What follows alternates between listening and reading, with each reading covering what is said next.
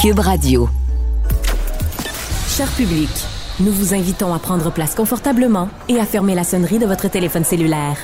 En cas d'incident, veuillez repérer les sorties de secours les plus près de vous. Bon divertissement. Un, deux, un, deux. OK, c'est bon, on peut y aller.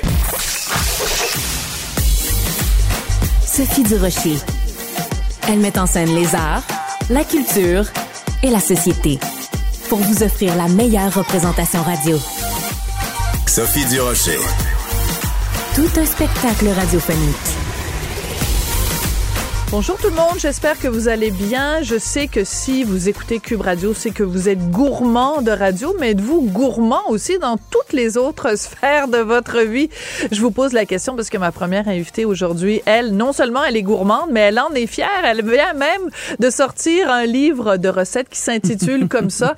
Et je dirais que de façon générale, elle est gourmande de pas mal tout dans la vie. Marina, Marina Orsini, Bonjour. Bonjour Sophie. J'ai envie de te dire uh, buongiorno come stai? Molto tutto bene, a posto, grazie. tutto a posto. Tutto a posto, si, si. Parce que on oublie, parce que ça fait tellement longtemps que tu es dans le paysage culturel québécois qu'on oublie que ton Orsini, là, ce sont tes origines Il italiennes.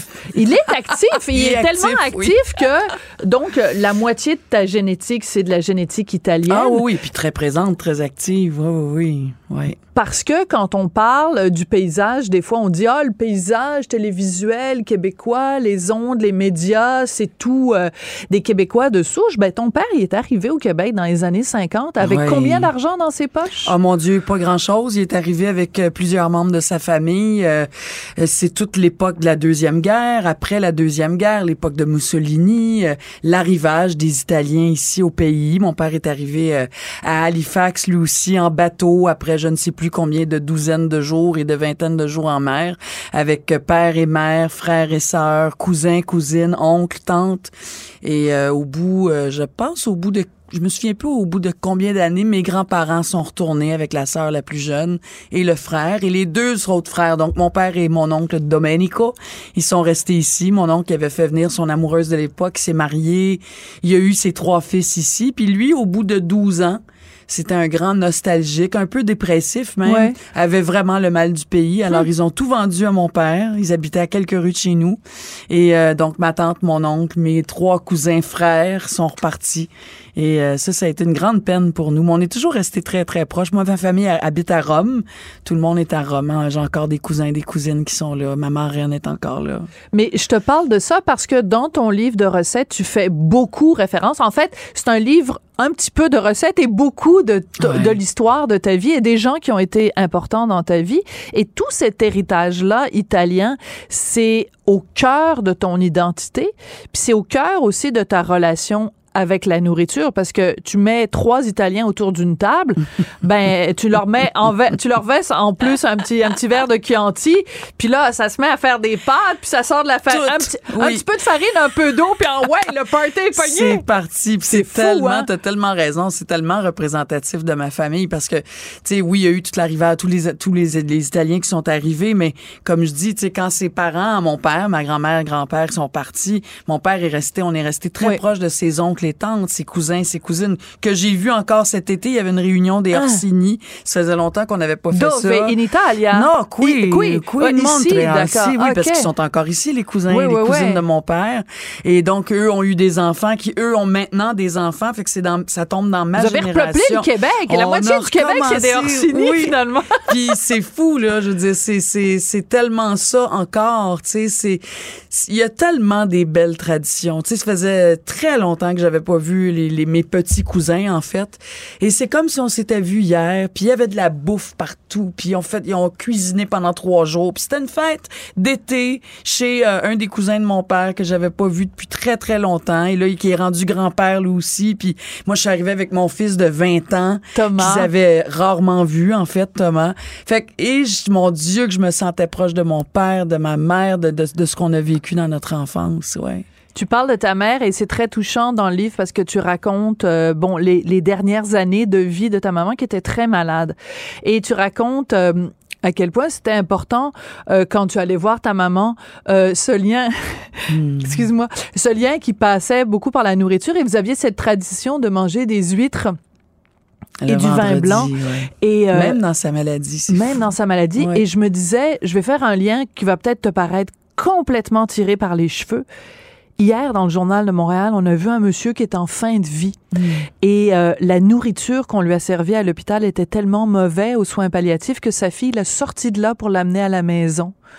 Et je me disais, comment ça se fait que nous, qui sommes euh, québécois, qu'on on aime tellement ça manger, comment ça se fait que dans nos hôpitaux, la nourriture soit si mauvaise? Toi, tu avais Mais cette je pense que c'est tradition-là. mondial. Tu sais, je veux Tu dire, dans les hôpitaux, il faut pas oublier qu'il faut que ce soit le plus neutre possible. Ouais. Parce qu'ils nourrissent tout le monde. Ceux qui sont diabétiques, ceux qui sont... Ouais, mais quand de- t'es en fin de vie, Marina, Ouais, c'est ton ben, dernier plaisir oui, pour mais là, vivre. ils auraient pu leur, lui Ben apporter oui. des repas à l'hôpital aussi. Là, on a le droit de faire ça, là, tu sais, mais Ouais.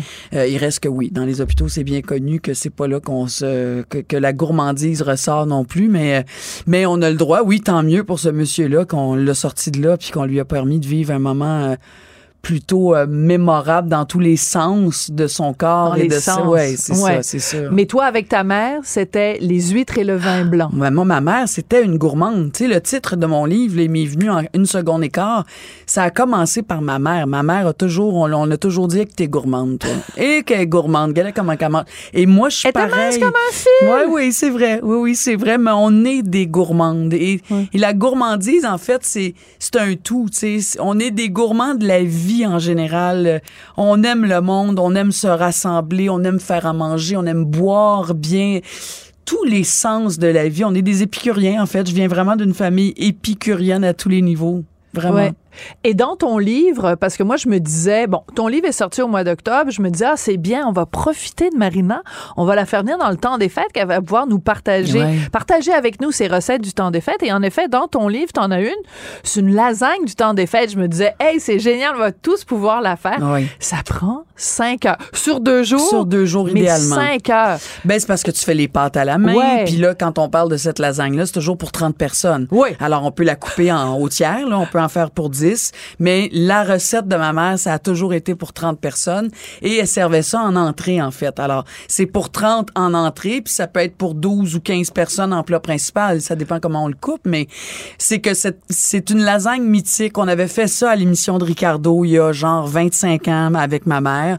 Et c'est resté dans les annales. Tout le monde disait toujours, où c'est qu'on peut la retrouver, la, la recette de ta mère? Ricardo, de grâce, avait eu l'idée de la mettre sur son site Internet. Fait que c'est clair que dans mon livre de recettes de famille, la première recette, c'est la lasagne de ma mère, évidemment, parce qu'on m'en a souvent parlé. Mais c'est très particulier parce qu'il y a beaucoup de gens au Québec euh, depuis des années qui ont perdu ce sens-là, ce sens de la famille. Hmm. Tu sais, euh, il y a beaucoup de gens, moi, c'est quelque chose que je comprends pas, des gens qui mangent en regardant la télé, alors que pour moi, manger, c'est c'est ce qu'on fait en ce moment. On se Ouais, regarde dans les ouais. yeux, on communique, on communie, euh, il se passe quelque chose. Tu peux pas, il peut pas se passer quelque chose si tu regardes la télé, là. Ouais. Euh, et, et, et aussi, on a perdu cette tradition-là de, tu sais, préparer euh, des, des plats de, qu'on se tra- transmet de mère en fille. Tu sais, alors, le, le fait que tu sors ce livre-là et qu'il y ait tes deux, tes deux héritages, euh, c'est, est-ce que c'est pas une façon aussi de dire aux Québécois, ben, réveillez-vous, là, tu sais, je veux dire, la famille, la bouffe, là, c'est pas mal ce que vous avez de plus important dans la vie. Oui, tu sais, oui, quand tu dis ça comme ça, on se dit ben oui, c'est vrai. Mais en même temps, je je je ne sais pas à quel point on a perdu ces traditions là, parce que moi, surtout avec mon mon, mon livre, je me suis promenée beaucoup dans les Ben salons oui. du livre ces derniers mois. C'est c'est fou les gens là. Moi aussi, ma mère, elle nous a fait un cahier avec toutes les vieilles Ah. recettes, puis alors, l'idée de ce livre-là, à quelque part, quand on n'a pas le privilège d'avoir un éditeur qui va vouloir nous éditer un livre, c'est de s'en faire un dans notre Mm. famille, puis de rajouter des... Puis tu sais, on peut faire, euh, on peut faire relier ça là, dans un magasin qui fait Ben la oui. reliure. Là. On s'en fout dans la- de la présentation, mais de regrouper ça, puis d'y rajouter peut-être des photos de famille. En fait, je me rends compte que c'est de ça que j'ai envie de... J'ai envie de donner ce goût-là aux gens, de faire ça. Et je sens avec l'échange avec le public que j'ai eu ces derniers mois, que les gens font quand même beaucoup ça. Ouais, hein? Oui, puis il faut le faire. Puis ça fait qu'on perpétue des traditions, puis qu'on on se passe ça de mère en fille et de, de père en fils et de, de, de génération en génération. En Puis il faut le faire avant que les gens partent. Moi, à la Ben maison, oui. j'en ai des recettes de ma mère. Oui. Écoute, c'est on spaghetti à la carbonara. Je pense qu'il y a plus de, de spaghetti carbonara sur la feuille que quand j'en fais. Parce que je l'ai fait tellement souvent que c'est tout éclaboussé Mais d'oignons oui. puis de de, Mais de fou. pancetta. Tu dis ça parce que dans mon livre, j'ai une recette de ketchup aux fruits. Ouais. Le- la recette de ma mère. Et j'avais gardé, moi, dans mon petit cahier de recettes, le fax qu'elle m'avait envoyé Non. de la recette. J'avais dit, maman, j'aurais besoin de la... Oui, je vais te faxer ça.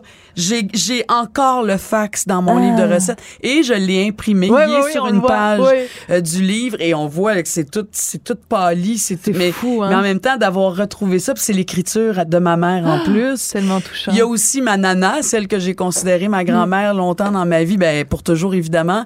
Sa fille, donc mon ex-belle-mère, m'a donné une de ses recettes d'une blanquette de veau écrite à la main et ma nana, c'était c'est une vieille française. Alors toute l'écriture européenne que je retrouve puis que du côté des Italiens, je, je retrouve cette cette façon d'écrire aussi. Fait que ça a vraiment été comme un voyage à tellement de niveaux ce livre-là. Vraiment, c'est un cadeau inestimable dans ma vie. Comment ça s'est passé quand tu allé rencontrer les gens dans les salons du livre? Qu'est-ce qu'ils te disaient le plus, qui revenait le plus souvent?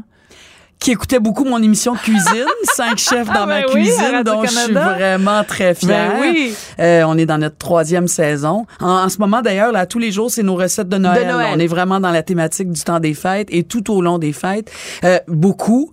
Et pour eux, c'était comme ah, on n'était pas si surpris que je sorte un livre de recettes alors que ça n'a rien à voir avec mon émission de cuisine, mais ça fait juste que ces dernières années, la cuisine est vraiment dans Ben ma oui. vie presque au quotidien, tu sais. Alors euh, j'ai développé davantage cet élan-là, je dirais. Alors, une chose dont les gens doivent te parler aussi, euh, à- pour préparer l'entrevue avec toi, je suis allée voir sur ton compte Instagram Mm. et t'as mis une photo de toi avec Roy Dupuis, une photo récente de toi Ouais. avec Roy Dupuis, parce que vous avez accordé une entrevue à Radio-Canada, à la radio qui va être diffusée euh, au cours des prochaines heures. Et de vous voir tous les deux, Ouais, j'imagine- 32 ans plus tard. 32 ans plus tard, à cause des filles euh, de Caleb, les gens doivent capoter quand ils voient cette photo-là. Ben, on se rend, oui, je me rends compte que les gens sont très touchés de voir ça. Puis que ça les ramène à une époque, il y a 32 ans, évidemment. Et ben, tout le succès qui a entouré euh, la série des filles de Caleb, cette affection-là que les gens ont développée tout naturellement envers un Émilie, une Émilie, un Novilla. euh. Alors oui, les gens sont très touchés de voir cette photo-là. Puis moi aussi, ça me touche de voir cette photo-là. On a eu ce moment-là ensemble, Roy et moi, puis ça a été absolument formidable de s'asseoir et de faire une longue entrevue où on, on s'est remémoré justement il y a 32 ans cette grande aventure-là de, des filles de Caleb. Puis donc ça aussi, c'est un beau cadeau là, de Ouais. pouvoir se retrouver comme Mais ça. en même temps, 32 ans plus tard, c'est quand même surprenant de se dire la série est diffusée sur Netflix et Netflix censure un épisode. Ben oui, mais Netflix fait ça à tout le monde, hein. Faut juste le préciser. Oui. C'est pas juste aux filles de Caleb, là. Toutes les séries qui passent à Netflix, que ce soit Mad Men, là, entre autres, qui a eu beaucoup, beaucoup de succès, eux aussi ont eu des épisodes de supprimés à cause des codes d'éthique puis que les autres veulent pas s'identifier. C'est compliqué, là. Ouais. Moi, je trouve qu'il aurait juste dû mettre un petit carton, comme ils font euh, sur tout.tv. La série, Ben elle oui. est aussi sur tout.tv, faut pas l'oublier. Euh, ils ont mis un petit carton avant en disant que cette série, cet épisode a été tourné, euh, qui relatait une époque X euh, de l'histoire du Québec. Il y a comme un avertissement par Ça aurait été correct. respect. Ben, bien sûr. Mais en même temps, de supprimer, premièrement, le public est complètement perdu Ben parce oui. qu'il se dit, il nous Tu manque un passes du épisode. 1 au 3. Puis l'autre affaire, c'est, voyons, pourquoi on veut supprimer? Est-ce qu'on doit oublier ça? Est-ce qu'on doit oublier cette époque? Parce qu'il y avait un épisode où euh, Ovila se peignait le visage en noir pour faire un dérouamage Exact. à, à à un spectacle de Noël. Balthazar Voilà. qui faisait donc un Ben. Balthazar, il est noir, puis Ben oui. euh, Roy Dupuis, il est pas noir. c'est ça. Puis en euh, 1897, Ben là- ben, il y en avait pas beaucoup de noirs non, au Québec. Grégory à Charles, il habitait pas à Shawinigan. C'est ça. Ouais. Qu'il y a tout ça, mais c'est aussi, en même temps, c'est quand même extraordinaire de ne pas vouloir oublier qu'un Balthazar Oui. était noir. Donc, peu importe comment on le fait, on n'oublie pas ça. C'est dans notre mémoire et on doit se rappeler que les rois mages, ils étaient de différentes cultures. Ils venaient Bien un peu partout dans le monde. Ben, c'est quoi le problème? On rit pas de Balthazar parce qu'il est noir. Au contraire, on fait vivre sa mémoire. C'était comme ça. Ouais. C'est quand même joli de penser qu'à l'époque de Jésus, la crèche, la naissance de, de, Jésus, ben, toutes ces cultures-là étaient réunies pour l'arrivée de ce prince. Ou... Voilà. Donc, Alors, on comprend pas. Non, c'est assez incompréhensible, Ouais. mais c'est intéressant quand même le point que tu amènes de dire qu'en effet, il, il, il, euh, il censure ou en tout cas, il charcute d'autres séries aussi. Voyons donc. Très brièvement, euh, il y a 32 ans, le genre de budget que vous aviez pour faire Les filles de Caleb versus aujourd'hui, Ouais. 32 ans plus tard? Ben, il y a 32 ans, un c'est sûr, il faut, faut penser aussi que c'est une série qui était d'époque. Les Ouais. costumes, les décors, tout ça, il faut y penser. Mais on avait 900 000 dollars par épisode, en, donc il y a 32 ans. On avait 9 jours pour tourner un épisode. Aujourd'hui, à quelques dollars près, c'est carrément la moitié. On parle d'un 400, 425, 450 000 dollars pour tourner un épisode d'une série. Et on a trois jours, trois jours et demi pour tourner une série. Alors, un épisode d'une série. Alors, c'est fou qu'on est 32 ans plus tard et on a la moitié moins d'un budget. C'est fou et c'est fou comment au Québec, là, et je regarde la télé, les gens aiment tellement notre télé avec raison parce qu'on a vraiment, l'offre est immense, la qualité. On en parlait, toi et moi, Oui. là, la nouvelle série de Xavier Dolan, on la a nuit parlé où, où Laurier Gaudreau s'est réveillé avant, avant le crash, chouchou. Écoute, Ouais. c'est des séries extraordinaires. Il faut voir ça, là, euh, courir voir ça, mais, mais on a besoin de sous, on a besoin de plus de sous, tu sais, pour faire ce qu'on fait. Absolument. Ouais. Marina, c'est toujours euh, chouette de te parler. Oui, moi Euh, aussi, c'est toujours un plaisir, on va, on va, on va faire ça un rendez-vous annuel dans le temps des fêtes. Ah, ouais, on se donne rendez-vous. Alors, La prochaine petite- fois, je vais t'apporter de la lasagne.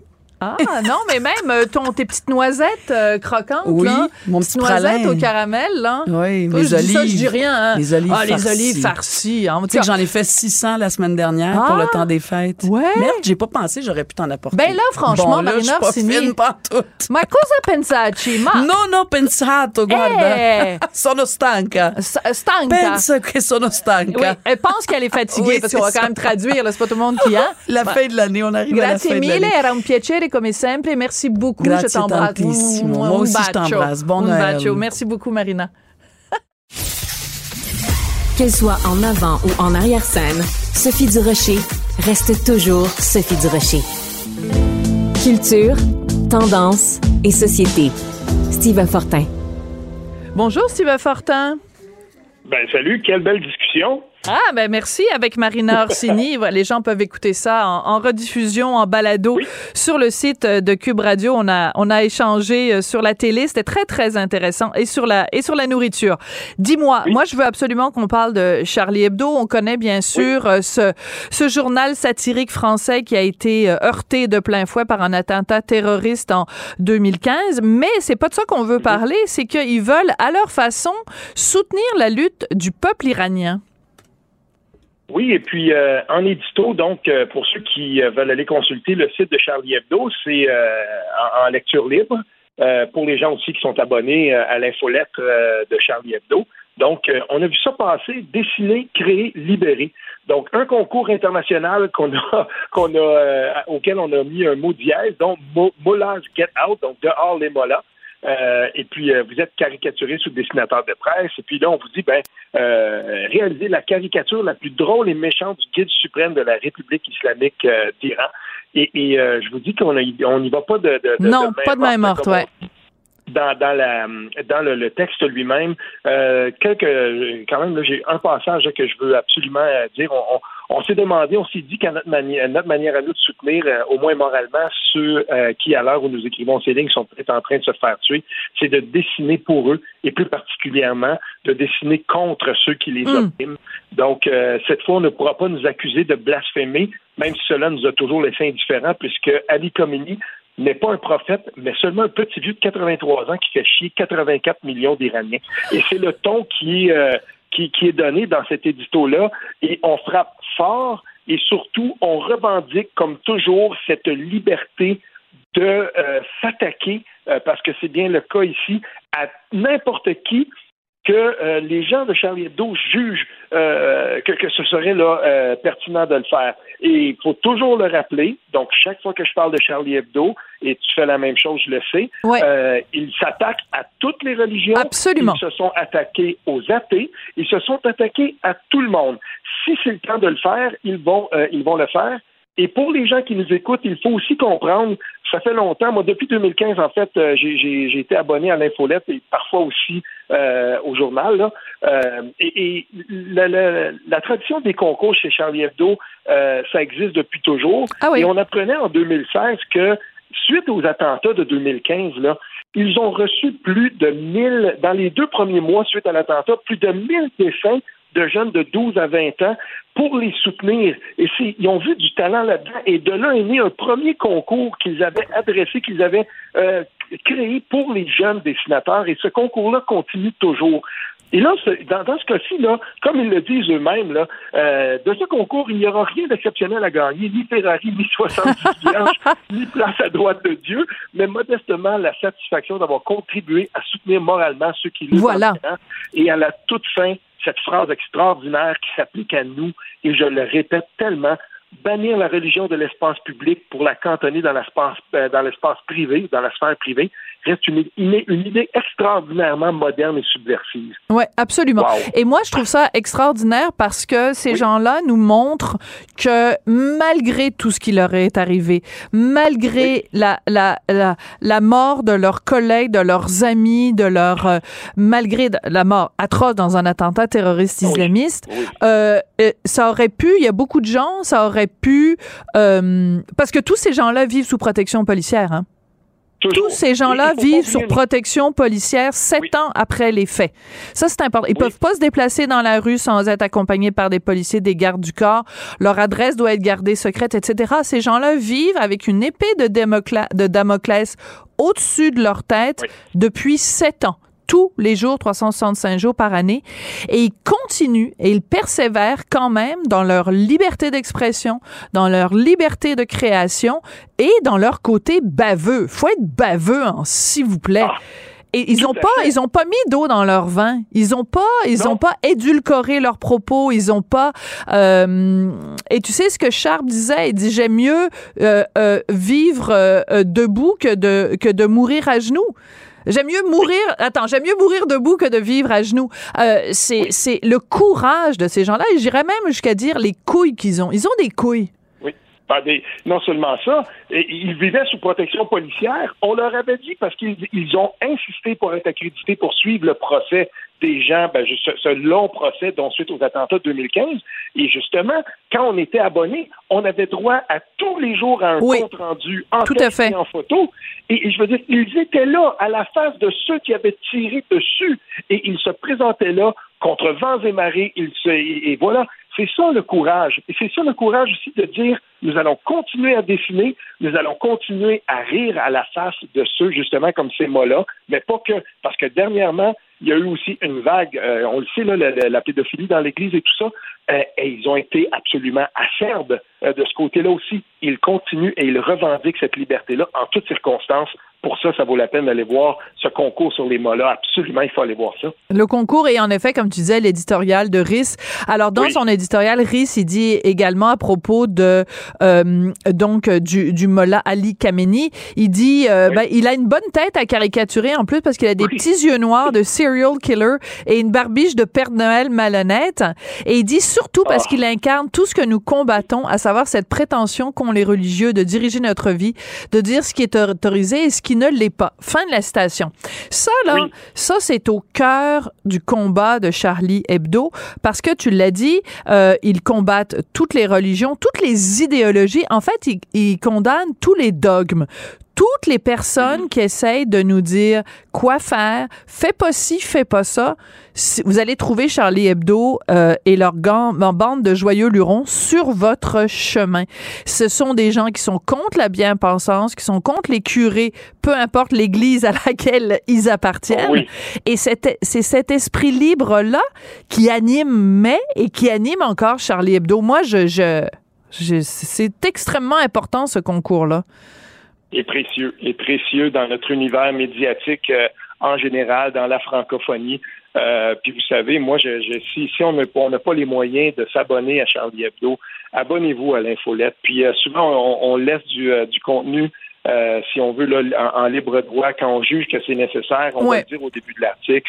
C'est un très, très beau. Euh, moi, en tout cas, c'est un média, c'est une, c'est une, une réalisation à laquelle je souscris et que j'ai toujours souscrit du début et je continue maintenant. Alors, il faut encore et toujours être Charlie. Merci beaucoup, Steve. Sophie Durocher. Un savoureux mélange artistique de culture et d'information.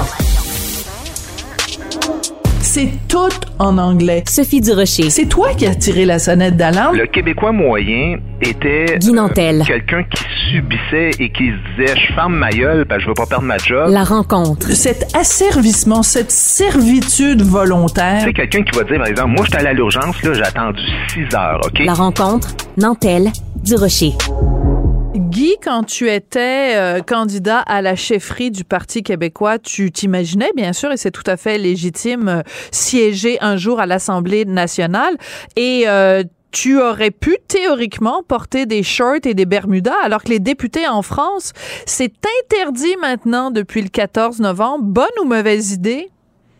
Ben écoute, moi je pense que c'est important qu'il y ait un certain code euh, par rapport à cette question-là. Ça m'a ça m'a rappelé mon mon amie euh, Catherine Dorion, euh, avec qui je m'étais un petit peu accroché il y a quelques semaines quand j'étais passé à Tout le monde en parle. Elle était fâchée que j'aie du temps d'antenne, puis elle avait écrit sur euh, sa page Twitter qu'un vieux bonhomme euh, de dans cinquantaine comme moi, c'était pas correct que, que tout le monde en parle Hein? et donne du temps d'antenne. Ben, Je savais pas on connaît ça. un peu l'ouverture de ces gens-là, l'inclusivité, puis aussi ben le fait qu'ils discriminent pas, sauf évidemment si tu au-dessus de 50 ans. Mais bref, euh, ben écoute, euh, Catherine aura beau s'habiller comme une fille de 14 ans, elle en a quand même 40, alors elle est un peu mal placée pour parler d'âgisme. Mais bref, c'est pas de ça euh, dont je veux parler, mais surtout Ouais. de la réponse que j'y avais donnée. J'avais écrit moi-même sur Twitter, euh, chère Catherine, ne vous en déplaise, j'obtiens du temps d'antenne à tout le monde en parle parce que mes propos sont pertinents, nuancés et dénués d'endoctrinement. Ah, aussi parce que je mène des combats sociaux qui sont largement plus importants que le port du coton ouaté à l'Assemblée nationale. Très Alors, drôle. tu devines un peu ma position par Ouais, rapport à cette ouais, question-là. Écoute, en ce moment, il n'y a aucun règlement officiel euh, à l'Assemblée nationale du Québec euh, pour bon, ce que le code recommande fortement, c'est le veston et la cravate pour les hommes et on dit une tenue de circonstance pour les femmes. Puis là, ce matin, dans le Journal Montréal, ben, il y a Yasmine Abdel-Fadel qui dit mêlons-nous de nos affaires. Mais c'est parce qu'il y a une affaire qui est bien de notre affaire. c'est ce qui se passe à l'Assemblée nationale. oui. Hein? Ben oui, vous êtes nos représentants. Vous êtes nos représentants.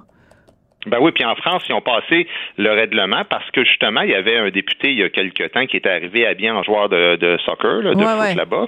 Euh, puis bon, évidemment, euh, tu sais, moi je veux bien l'argument que c'est la maison du peuple, puis que le veston puis le tailleur, euh, c'est pas nécessairement représentatif de tout le peuple, mais c'est parce que si on entre là-dedans, c'est clairement une question de temps à notre époque que tu sais du je me moi, là, je suis tellement important, regardez-moi que quelqu'un va arriver avec une camisole, l'autre en pyjama, l'autre en maillot de bain, puis tout ça, ça va être pourquoi pour attirer l'attention des caméras, des médias qui vont évidemment tout se tourner vers ça. Puis pendant ce temps-là, les vrais enjeux, on n'en parle pas. Alors euh, oui, oui, le coton ouaté à l'Assemblée nationale, euh, peut-être, mais quand c'est ça la chose la plus importante, euh, pose-toi des questions sur ton programme. Moi, je pense que euh, on a complètement jeté bébé avec l'eau du bain en, en, en, en, en éliminant certaines règles. C'est-à-dire que avant, les gens ne se, la question se posait même pas. Penses-tu que en 1953, quand tu rentrais à l'Assemblée nationale, tu serais allé, mettons que tu euh, étais représentant du- d'un comté rural, penses-tu que tu serais allé à l'Assemblée nationale habillé comme tu t'habillais pour aller traire les vaches? Ben non. Il y a une dignité qui venait avec la fonction. Tu n'avais même pas besoin de l'écrire. C'est pour ça qu'il n'y a pas de code. Parce qu'on se fiait au GBS, au gros bon sens. Et aujourd'hui, le, le, parce qu'on a voulu éliminer les règles, parce qu'on a voulu éliminer tout ça, on a aussi éliminé le gros bon sens en même temps. Il me semble que c'est une évidence que tu vas pas à un mariage de, habillé de la même façon que tu sors en discothèque le vendredi soir. Ben c'est ça, tu sais, moi je tu sais autrefois il y a, il y a dans les avant les années euh, 60 là, ils portaient une toge là, bon euh, dans l'Assemblée nationale puis euh, moi je veux pas euh, je veux pas revenir à un code strict fermé là. l'idée c'est pas de dire t'es obligé de Non. faire cette chose-là. Mais ne pas avoir de code strict fermé signifie pas s'habiller n'importe comment, comme tu le dis. Puis, tu sais, moi, dans les débats, là, quand je me suis euh, présenté à la chefferie du pays, Oui. Portais pas de cravate. Puis je, me le faisais reprocher, puis j'étais le seul euh, à ne pas porter de cravate parce qu'on n'était pas à l'Assemblée nationale. C'était des débats, évidemment, qui se faisaient dans, un studio de, de télévision. Euh, puis, comprends-moi bien, là, je suis pas un fan de ça, la cravate, je porte jamais ça dans la vie. Mais, tu sais, tenue de ville de circonstances, là, je veux dire, dans tous les bureaux du monde, dans tous les, les commerces, tu sais, je veux dire, il y a des façons de s'habiller. Quand tu es professeur dans une école, euh, euh, tu travailles à réception dans une urgence, tu travailles dans une bibliothèque ou je sais pas trop où, c'est pas vrai que n'importe qui s'habille n'importe comment. On vit pas comme ça en société. Alors, d'autant plus sérieux euh, étant, étant cette, cette fonction-là. Puis, il y a beaucoup d'hypocrisie par rapport à ça, tu sais, parce que je veux dire. Euh, il y a comme quelque chose de bien important là, euh, à l'Assemblée nationale dont on parle jamais, c'est que tu n'es même pas supposé porter le moindre petit message sur toi. Mm. Aucune publicité, aucune promotion. Tu dois absolument être neutre. Même pas un petit médaillon gros comme un dixaine de ton propre parti. Là. Par exemple, le Parti québécois, le Parti libéral, tu peux même pas porter ça. Et là, ben, tu avais justement Catherine Dorion qui arrivait avec un T-shirt de, de du poète euh, Patrice Beaubien, euh, puis bon, l'autre qui arrive avec un voile, l'autre qui arrive avec un turban. Je suis désolé, mais c'est des façons de faire passer des messages que théoriquement, qui sont interdites à l'Assemblée nationale. Euh, c'est interdit de, de, faire ça. Oui, oui, ben écoute, tu pars-moi pas sur le il faut pas faire du prosélytisme avec nos, nos vêtements. Nos, nos, professeurs, on leur dit que il nous viendrait pas à l'idée, par exemple, d'avoir un professeur qui rentre dans la salle de classe pour enseigner, mettons, l'histoire des États-Unis et qui porterait une casquette euh, MAGA, Make America Great Again, parce que les mhm. élèves diraient, ben voyons, on le sait que vous êtes un partisan de Trump, vous posez, vous portez cette casquette-là. Mais toutes les autres affaires, par exemple, il faudrait que les gens puissent s'habiller comme ils veulent. Tu, tu me vois venir, là. Euh, je, je suis entièrement d'accord avec toi. C'est que on, revient un petit peu aussi, d'une certaine façon, au débat qu'il y avait eu à l'époque sur euh, une chanteuse dont j'ai pas le droit de prononcer le nom, qui était allée à un gala euh, habillée en t-shirt et tout ça. Bon, c'est pas le fait qu'elle portait un t-shirt puis que les règles sont différentes pour les filles et les garçons. C'est juste de dire il y a des occasions spéciales. Un gala, c'est pas comme les 364 autres journées de l'année. Si tu t'habilles de la même façon 365 jours par année, ça veut dire qu'il n'y a plus aucune journée qui est spéciale. On a perdu le sens de, il y a des moments dans l'année où on fait des choses qui sortent de l'ordinaire. Ben, quand tu vas, euh, quand tu es député et que tu vas à l'Assemblée nationale, c'est pas quelque chose d'ordinaire. Regarde juste l'autre jour les trois mousquetaires là, qui ont signé le registre, les trois péquistes pour pouvoir euh, finalement entrer à l'Assemblée nationale, ben c'est c'est quelque chose dans la vie de quelqu'un. Paul Saint-Pierre Plamondon, quand tu vas rentrer le 31 janvier à l'Assemblée nationale pour la première fois, qu'il va siéger comme député, c'est pas vrai que c'est une journée comme toutes les autres journées de l'année, le 31 janvier 2023. On a perdu le sens de l'extraordinaire, on veut que tout soit ordinaire. Ben, il y a quand même une distinction pour moi entre euh, un gala d'artistes là où tu te représentes toi-même, puis l'Assemblée nationale où là tu es vraiment un représentant du peuple ou à tout, le, tout le moins de pas de ceux qui t'ont élu de ta circonscription. Mais tu sais dans le fond là, Yasmine demande qui est-ce qui devrait juger de ce qui est convenable ou pas. Ben tu sais moi je me dis c'est pas compliqué là, c'est la présidente de l'Assemblée nationale qui elle va euh, simplement appliquer une règle qui va être décidée par l'ensemble des députés qui, s'ils veulent pas que la population soit encore plus cynique, ben, qui vont faire preuve de bon sens, comme tu dis. Mm. L'idée d'un code vestimentaire, c'est pas que tu sois habillé comme chacun des citoyens, c'est que la majorité des citoyens ne considèrent pas que toi, là, t'es habillé comme la chienne à Jacques pour les représenter. Je pense que c'est ça l'idée. Ouais. Puis pour terminer, parce que tu vois, c'est, c'est, il faudrait qu'on fasse un monde à l'envers, parce que Yasmine a son opinion, puis toi et moi, on est d'accord, puis on n'est pas d'accord avec Yasmine. Elle termine sa chronique que j'encourage, que j'encourage tout le monde à aller lire en disant, je préfère un député mal habillé qui défend avec vigueur des idées intelligentes qu'un élu cravaté qui fait office de figurant pendant quatre ans. Ben, je lui aurais répondu en débat avec elle, est-ce qu'on peut avoir les deux? Je veux dire, c'est pas mutuellement, c'est pas mutuellement exclusif, là. Voilà, ben on est d'accord. Bon, écoute, encore, les gens vont dire encore du Rocher puis Nantel qui sont d'accord et ils sont interchangeables, ces deux-là. Ben, vous le saurez que des fois, ça m'arrive plus souvent qu'autrement de pas être d'accord avec Nantel. Merci beaucoup, Guy. À la prochaine. ça marche. Bye bye. Elle se déplace du côté court au côté jardin pour couvrir tous les angles de la nouvelle. Pour savoir et comprendre, Sophie Durocher.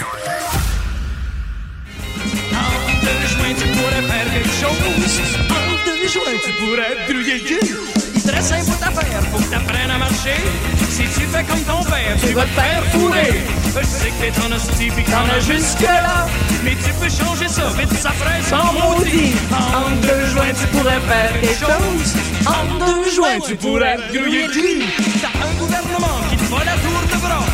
On voit le gouvernement, mais débarrasse tous les ans. Ah bon, ben je pense que c'est assez parce que Benoît Dutrisac m'a déjà dit qu'il fallait pas que je chante en ondes parce que les gens allaient changer de poste. Alors on vient d'écouter la chanson En deux joints interprétée évidemment par Robert Charlebois et son fils est avec nous, Victor Charlebois. Bonjour. Bonjour Sophie.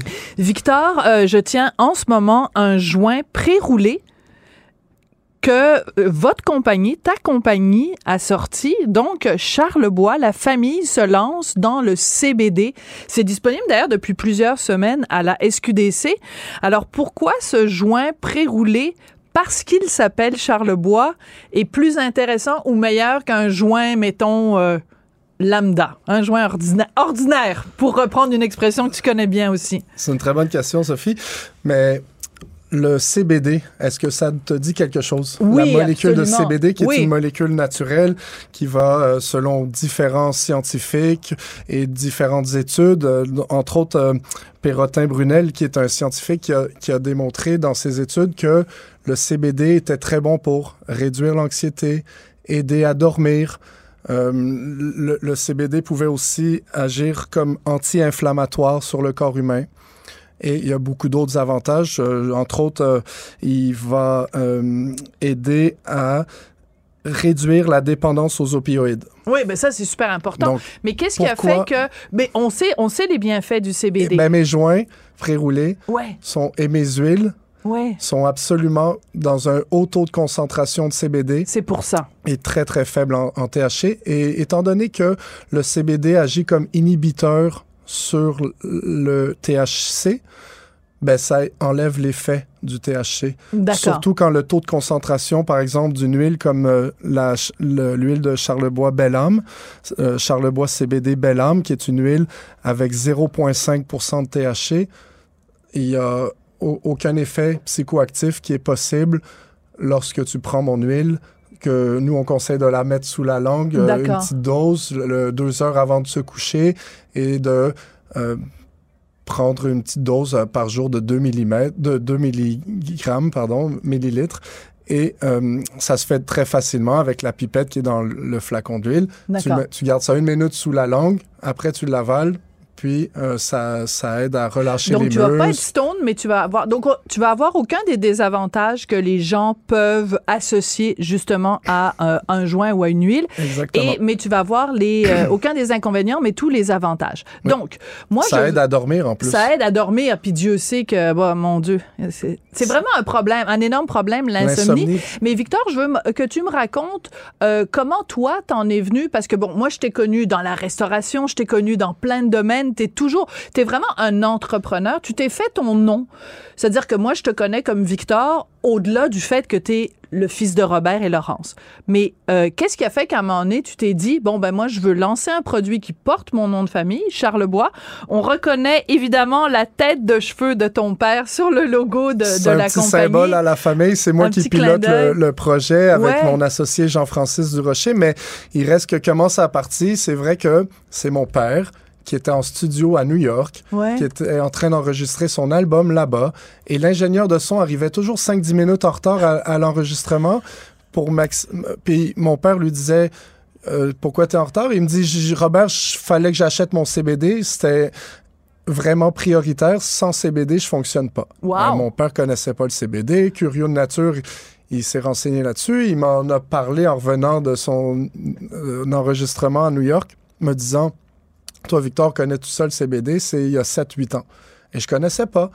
Puis j'ai lu là-dessus, puis après, me- M. Trudeau a légalisé les produits. Puis de fil en aiguille, on a rencontré Hugo Saint-Laurent, qui est à Québec, qui, est, qui a son entreprise, donc qui nous fabrique les huiles de CBD. D'accord. Euh, entre autres, euh, les la compagnie s'appelle Silicycle, Purcam Pharma, très axée sur le scientifique, dans le domaine médical. Et puis, c'est ce qu'on cherchait, mon partenaire Ouais. et moi, une entreprise québécoise pour associer mon nom qui est quand même euh, associé à- à- au Québec.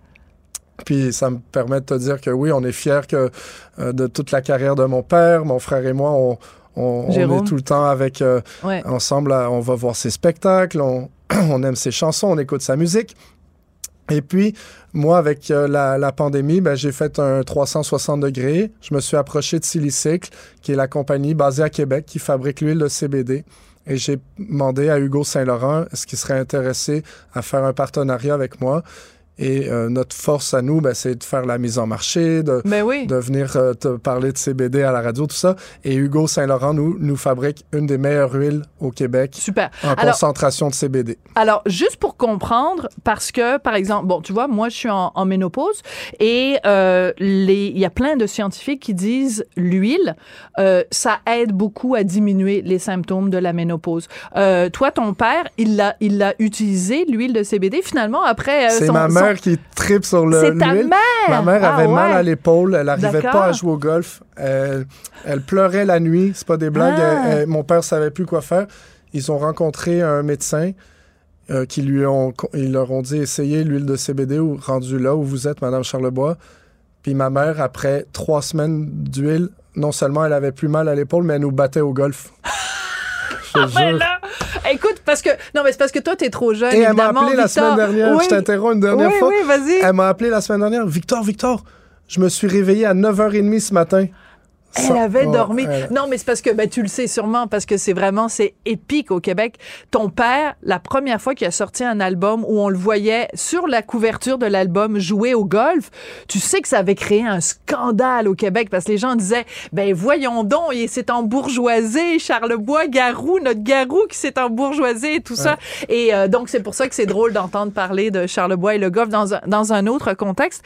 Mais au-delà de l'anecdote, c'est que euh, on a réussi évidemment depuis que c'est euh, que c'est légalisé, depuis qu'elle est SQDC, on a euh, rendu euh, commun quelque chose. Tu sais le geste que je viens de faire là, de prendre un joint pré-roulé, de faire mon ouverture d'émission comme ça, il y a 15 ans, il y a 20 ans. euh, ben, la vu. police débarquait ici, puis non, mais j'aurais pu perdre non, mon boulot pour faire ça. Alors que là, aujourd'hui, je vous le dis, on est à la radio, là, puis j'ai Vraiment, j'ai un joint, je tiens un joint dans ma main.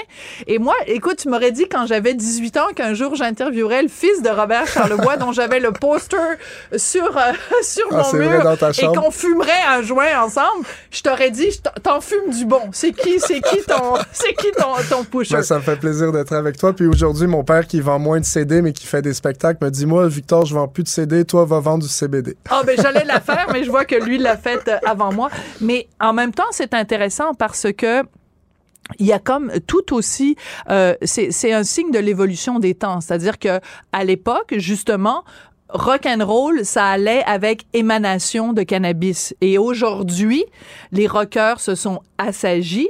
Et le cannabis, c'est beaucoup plus vu comme quelque chose qui, justement, peut soigner nos corps malades ou euh, nous aider à mieux jouer au golf. Ça, la- les mentalités ont aussi évolué avec le temps. C'est ça qui est intéressant.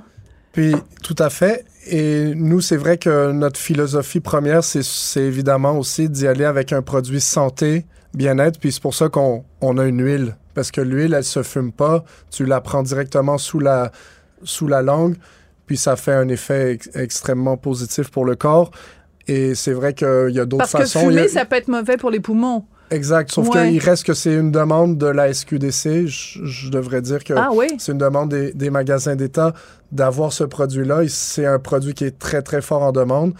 Et on, on, on a décidé de- de- d'en faire un puisque c'était très, très en demande. Très en demande. Mais Euh, on, depuis on- que vous l'avez lancé- beaucoup l'huile. On Oui, pousse oui, beaucoup l'huile de Tu CBD. vends plus d'huile que de joints pré-roulés. Honnêtement, euh, on, on- ça fait trois semaines. Ouais. J'ai pas reçu encore mon premier rapport Ah. de vente. Euh, je crois que euh, l'huile est très favorable, selon moi, au niveau santé. Ouais. Le CBD se consomme de différentes façons, sous forme de joints pré-roulés également. Ouais. Toi, est-ce que a t'en fait prends? les joints pré-roulés. Toi, Victor, Moi, est-ce que je- t'en Moi, je suis un fan de mon huile, honnêtement. mon huile Et, ma mère encore plus. Mes parents fument pas du tout. Moi, je fume pas non plus. Mais euh, l'huile, j'adore. Oui. Et, et les bienfaits pour toi de l'huile, ce serait quoi? Parce que t'es tout jeune, là. T'as quoi? T'es rendu à quel âge, Victor? J'ai 45. Oh mon Dieu, on t'a Ouais, vu on est- grandir, là, je te revois quasiment je- sur les genoux de ton père et de ta mère qu'on salue. Mais euh, donc, euh, 43 ans, donc les bienfaits pour toi, c'est quoi? Relaxer? Surtout les détendre les muscles. Quand, si Ouais. je fais un entraînement au gym, puis Ah. je vais euh, pousser des poids et haltères. Ouais. C'est le fun après de prendre un peu d'huile de CBD, ça détend les muscles. Bon, ben, quelle bonne idée. Bon, ben, écoute, excellent, Victor, c'est un plaisir. Donc, je Ben, rappelle merci. que c'est la marque euh, Charlebois, donc euh, l'huile, euh, le CBD, les joints. Je pensais jamais un jour être un pusher de cannabis en ondes. Vraiment, là, j'adore ma job. J'adore mon travail. Merci beaucoup, les patrons. Vous me permettez de faire la promotion de, de, de drogue en ondes. C'est absolument formidable. Vive 2022. Merci beaucoup, Victor Charlebois. Ça a été euh, un plaisir. Donc, euh, la compagnie Charlebois, l'huile s'appelle Belle Âme. Merci à Marianne Bessette, qui était, était même pas née quand ton père a sorti son premier album. C'est tout, je suis tout entouré de jeunes. Marianne. Bessette à la recherche, Tristan et Charlie à la mise en onde et à la réalisation. Merci beaucoup à vous d'être là. Puis moi, ben, l'histoire dit pas si je vais pas aller fumer un petit joint. On ne sait pas. Merci beaucoup. Merci à toi, Sophie. Merci. Cube Radio.